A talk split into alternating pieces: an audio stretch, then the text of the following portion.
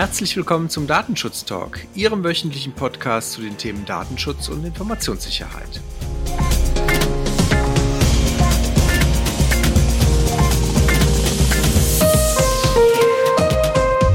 Heute ist Freitag, der 15. April, um genau zu sein. Es ist Karfreitag. Äh, unser Redaktionsschluss war am gestrigen Donnerstag, dem 14. April um 17 Uhr. Und das ist auch der Zeitpunkt, wo wir die Aufnahme gemacht haben. Wenn ich von wir spreche, dann meine ich äh, zum einen mich. Mein Name ist nämlich Heiko Gossen, so haben mich meine Eltern getauft. Und äh, bei mir begrüße ich recht herzlich David Schmidt. Hallo David. Hallo Heiko, grüß dich. So, da sind wir in einer kurzen Woche und wenn ich mir so unsere Themen angucke, dann ist es, glaube ich, auch überschaubar. Äh, es reflektiert so ein bisschen die kurze Woche, oder David? Ja, schauen wir mal, was am Ende dabei rumkommt. Was hast du mitgebracht? Ich hätte mitgebracht ein äh, Millionenbußgeld aus den Niederlanden, ähm, Neues von Meta und Doxing, dann ähm, die Verweigerung einer Auskunft nach Artikel 15, eine Entscheidung des ähm, Amtsgerichts aus Wiesbaden. Und dann hätte ich noch Lesehinweise. Was hast du denn heute, Heiko? Ich würde nochmal das Thema Facebook Fanpages strapazieren. Dann gucken wir auf unser Titelthema auf das Datenleck im Legoland. Wir haben auch ein Urteil, was wir uns anschauen zum rechtsmissbräuchlichen Antrag auf Auskunft. Und last but not least würde ich dann auch nochmal auf ein Thema Pseudonymisierung bei PDFs hinweisen. Nee, Anonymisierung, Entschuldigung, nicht Pseudonymisierung. Anonymisierung. Aber auch spannend. Ja, aber ein kleiner, aber feiner und sehr wichtiger Unterschied. Äh, das wirst du dann, denke ich, auch nochmal erläutern. Ich äh, gebe mein Bestes. Gut, dann lass uns äh, die Leute nicht länger auf die Folter spannen, damit sie auch in den wohlverdiente Oster, das Osterwochenende starten können. Und äh, leg mal los, David.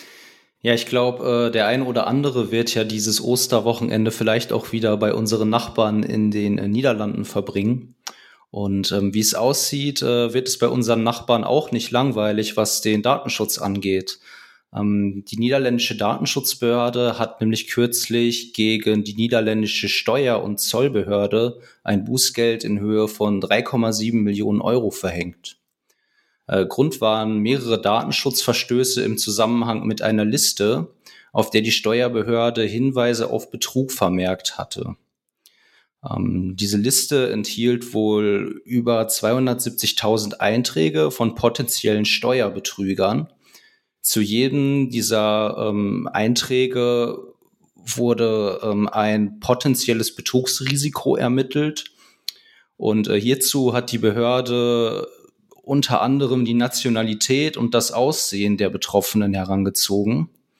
Ähm, abgesehen von diesem ja, verwerflichen Vorgehen ähm, wurden auch mehrere Grundsätze des Datenschutzes verletzt. Ähm, es war nämlich nicht für alle diese Daten, wie man sich denken kann, eine Rechtsgrundlage gegeben.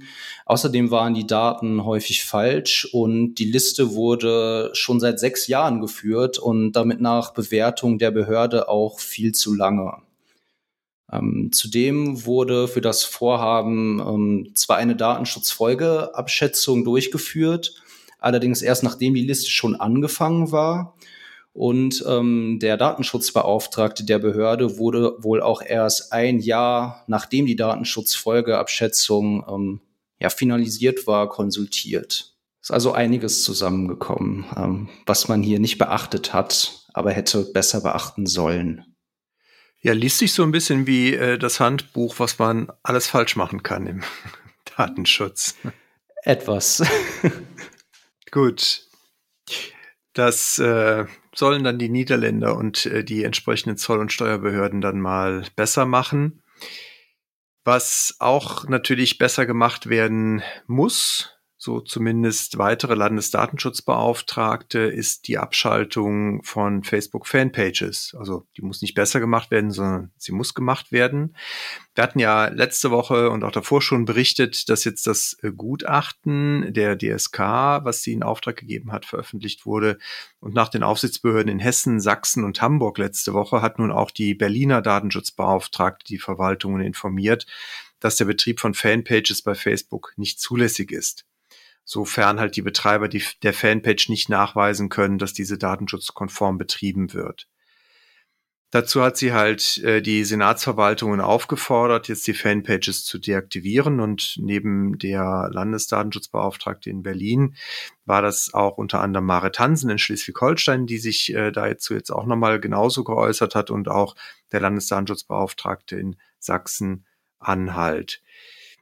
Das Kurzgutachten kommt ja zu dem Ergebnis, dass es keine wirksame Rechtsgrundlage für die beim Besuch einer Fanpage ausgelöste Speicherung von Daten und Informationen in den Endgeräten, also kurz Cookies, äh, der Besucher gibt.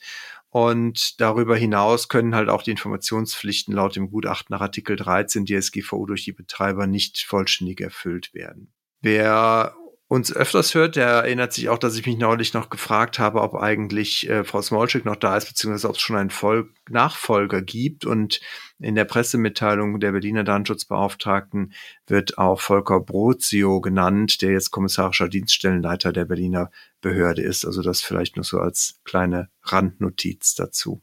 Eine weitere Frage deiner Fragen, die wir beantworten konnten. Ja, ich vergesse nichts hier an offenen Enden, die wir versuchen natürlich irgendwie wieder zuzuknüpfen.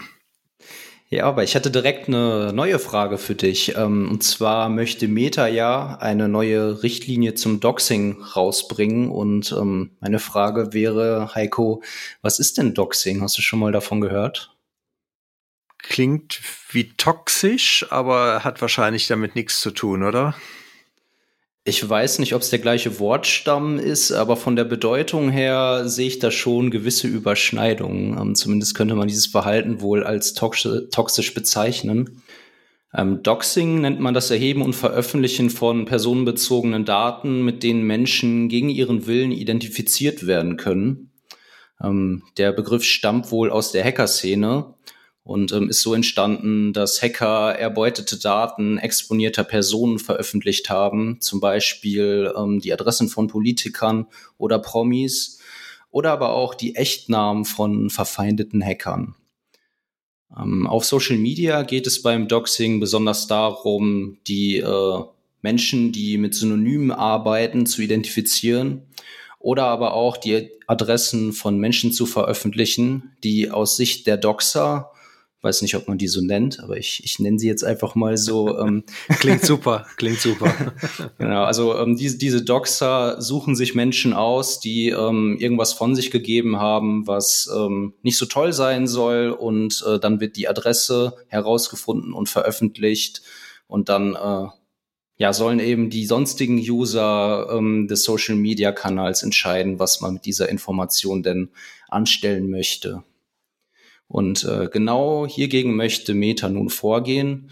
Bisher war es scheinbar erlaubt, die Wohnanschrift eines Menschen zu posten, ähm, wenn dieser auch an anderen Stellen frei verfügbar war.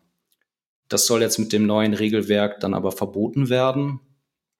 Ähm, erlaubt soll es hingegen sein, Fotos von Privathäusern zu posten, wenn das Gebäude Thema einer Berichterstattung ist das Foto darf aber nicht genutzt werden, um äh, Proteste gegen seine Bewohner zu organisieren. Ähm, also wahrscheinlich auch gegen unliebsame Politiker oder ähm, Menschen, die sich ähm, unliebsam auf Facebook oder Instagram geäußert haben. Eingebracht wurden diese Vorschläge vom Oversight Board von Meta. Das ist ein Gremium, das äh, intern gegründet wurde, um richtungsweisende Entscheidungen über die Moderation von Inhalten auf den Social-Media-Plattformen von Meta ähm, zu treffen. Facebook hat allerdings nicht alle dieser Empfehlungen befolgt. Zum Beispiel wurde auch vorgeschlagen, einen extra Beschwerdekanal für Doxing-Opfer einzurichten. Das wird jetzt aber wohl nicht umgesetzt. Also Doxer klingt auf jeden Fall schon mal deutlich griffiger als Personen, die unzulässig personenbezogene Daten veröffentlichen. ich ich werde es versuchen, in meinen Wortschatz zu übernehmen. Ja, mach das. Sehr gut. Und, du weißt dann ja Bescheid. Ich weiß Bescheid und alle unsere Zuhörenden jetzt natürlich auch. Das ist halt wichtig, ja. Kommen wir zu unserem äh, Titelthema. Ein Buchungssystem hat zu einem Datenleck bei Legoland geführt, wodurch Kundendaten der letzten sieben Jahre öffentlich zugänglich waren.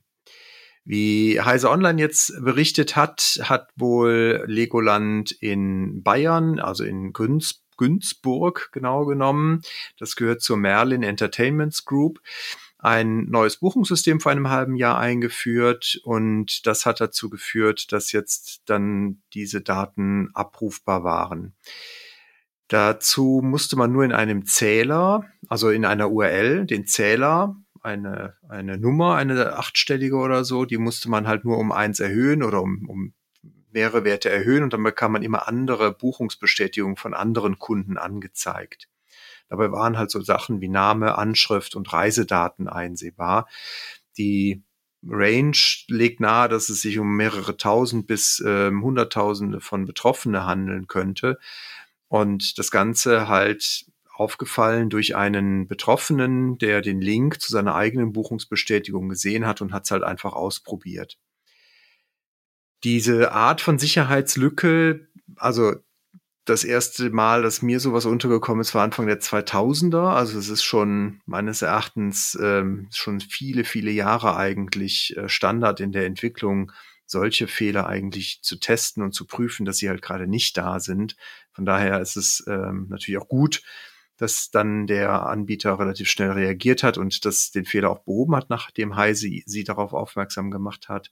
Aber ich finde es halt schon, schon eine der Dinge, die man auf jeden Fall an seinem Standardtests mit drin haben sollte, wenn man neue Software veröffentlicht oder wenn man halt neue äh, Seiten auf einer oder wenn man neue Webseiten veröffentlicht, neue Systeme da veröffentlicht, die das halt ausschließen. Das sollte auf jeden Fall in jedem Deployment-Prozess eigentlich Standard drin sein.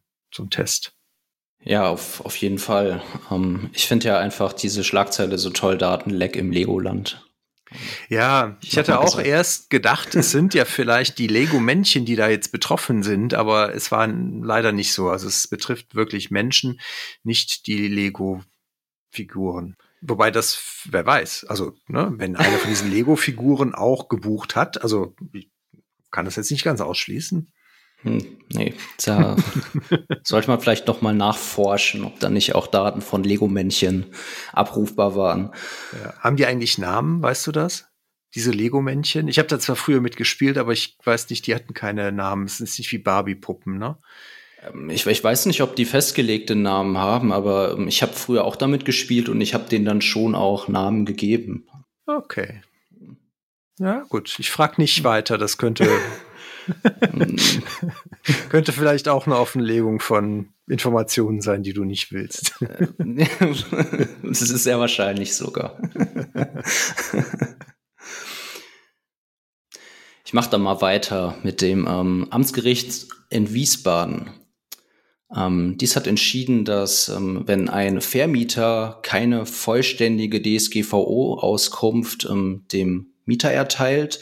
So kann der Mieter die Zahlung einer, Betriebs einer Betriebskostenabrechnung gegenüber dem Vermieter zurückbehalten. Hier war der Fall, dass ein Mieter äh, bei seinem Vermieter knapp ähm, 700 Euro Betriebskosten nachzahlen sollte. Und wie es im Mietverhältnis so üblich ist, hat der Vermieter über den Mieter so einige personenbezogene Daten erhoben. Hier vielleicht sogar etwas mehr als gewöhnlich, denn der, ähm, als der Mietvertrag geschlossen wurde, wurde auch über WhatsApp kommuniziert. Zudem hat der Vermieter auch äh, Fotos aus der eingerichteten Wohnung des Mieters gemacht.